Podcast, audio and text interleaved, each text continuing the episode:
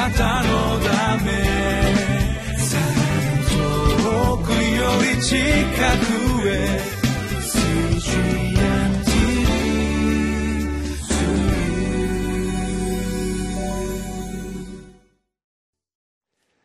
皆さんこんにちは。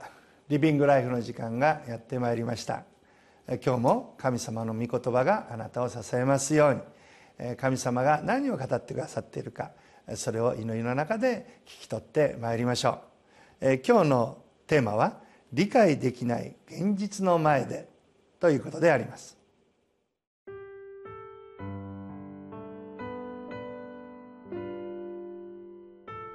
詩編73編一節から十四節。誠に神はイスラエルに心の清い人たちに慈しみ深い。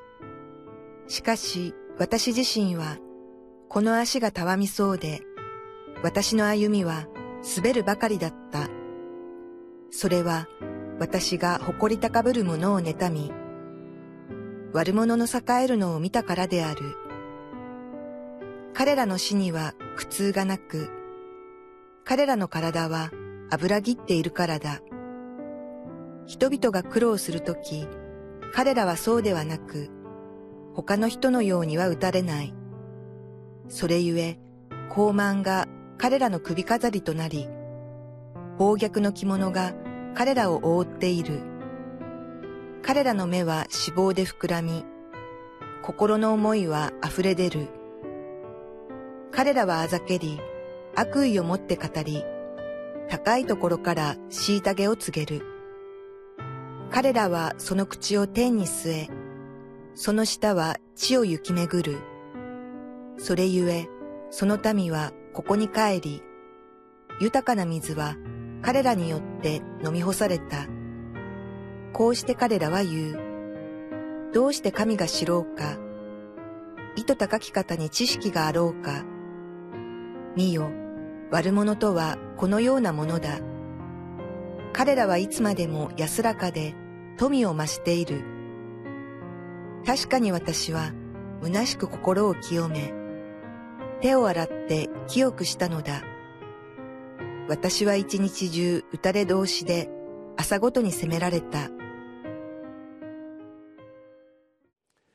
私たちの信仰生活の中にはいろんな試練がやってまいりますある人は神を信じる時あ神様信じたら全てがうまくいくのではないかそう思う人も多いのであります。しかし私たちが成長し整えられていくためには試練もあるいは困難も神様はそれを用いて私たちを練りそして育て成長させてくださいます。しかしそのただ中にありますと私たちは時々弱り果てて、えどうなるんだろうかと思うようなことも多いかもしれません、そのような時こそ私たちは神様を見上げて歩んでいくということが問われていくのであります。今日の支援の作者も神様を信じておりましたがさまざまな困難に直面していたようであります。支援73編の1節2節を見ますと誠に神はイスラエルに心の清い人たちに慈しみ深いこれは素晴らしい告白であります。しかし2節私自身はこの足がたわみそうで私の歩みは滑り滑るばかりだったと。神様を信じ神は憐れみ深い慈しみ深いお方だということを信じてはいるのでありますがしかし今の自分の現実を見ると足がたわみそうである。まあ、崩れてしまいそうである。滑るばかりである。そういうある意味こう危機的な状況を経験をしておりました。なぜそんな思いにあるいは状況になったのでしょうか。3節を見ますとそれは私が誇り高ぶる者を妬み悪者の栄えるのを見たからであると。彼らの死には苦痛がなく彼らの体は油ぎっているからだ、えー、周りを見た時に、えー、この神を崇めないで、えー、自己中心で高ぶって生きている人がいたのであります。そしていつもその人を見るのだけれどもその人が砕かれて叩かれてこのいる姿を見ることがない。むしろなんか栄えているように見える。そして彼らの死には苦痛がない。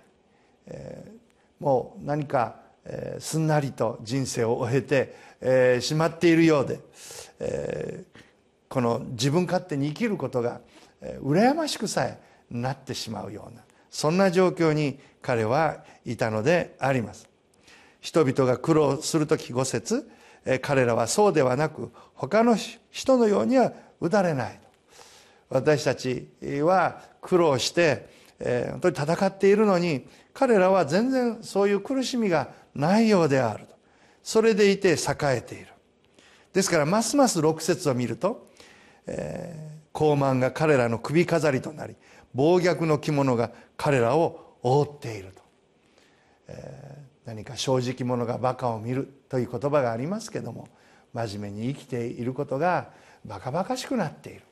自分勝手に生きているそういう人たちを見ると何かそれが羨ましくさえ思えるようになってしまう。神に対して悪態をついているのに神も何かそれに対して裁きを下すような素振りも見せることはない。そう思えてしまう。そんなこの愚痴や不平や不満が彼の心の中に満ちていたのでありましょう。ですから彼は本当に辛い苦しい状況を経験していたのであります。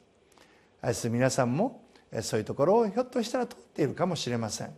神様を信じたのになんでこう苦労が続くんだろうか、えー、なんでこのようなことが自分の身に起こってくるんだろうか。神を信じていない人の方が何か楽しそうにうまくいっているようにさえ見える、えー、まあこんなのだったら神を信じていても意味がないのではないか。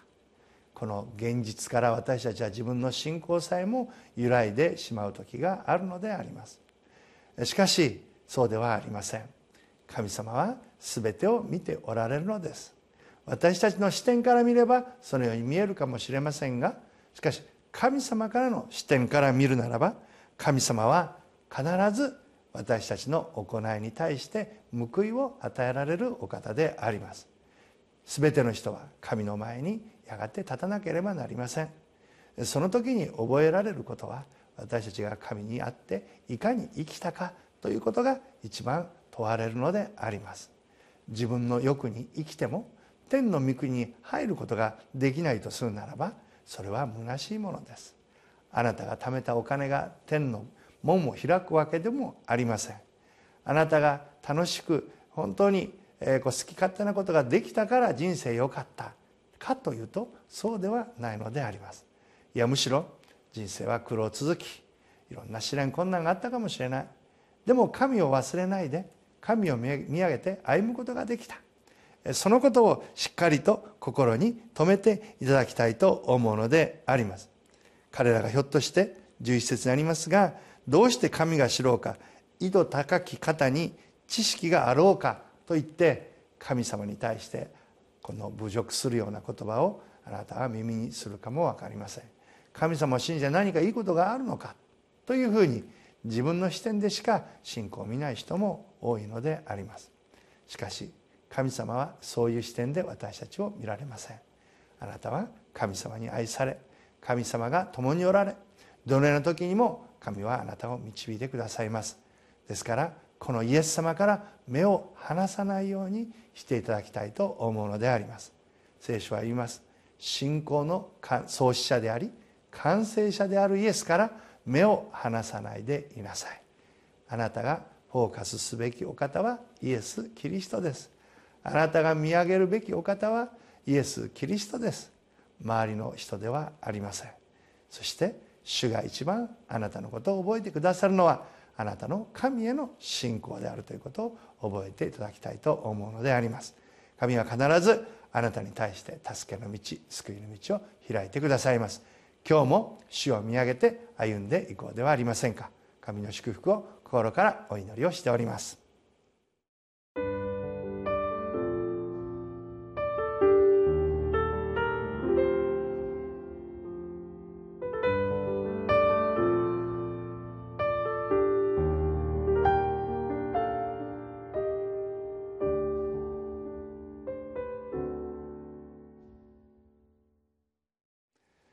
神を信じる前の生き方と神を信じてからの生き方は本当に真逆の生き方になるということができるでありましょう。神を信じるまでの生き方は自分がいかに成功するか自分が豊かにいかに生きるかあまあいわば自分の欲が中心で考える生き方でありました。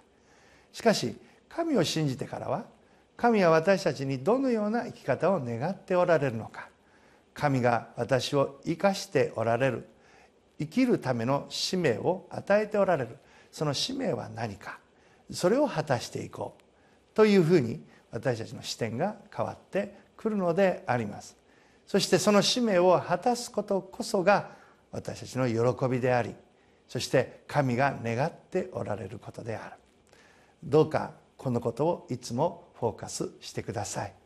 周りの人を見て羨ましがることはありません。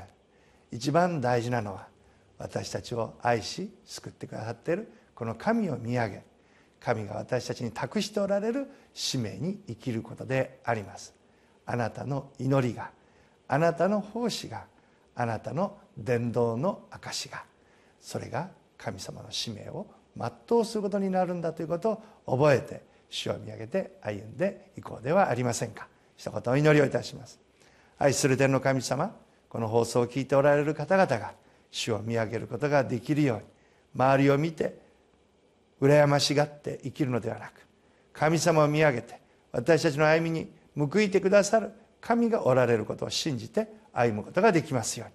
そしてお一人一人の人生を豊かに祝福した祝福されたものへと変えてくださいますようによろしくお願いをいたします。あなたの恵みを信じてイエス様のお名前によってお祈りをいたします。アーメン。あなたのため遠くより近くへ。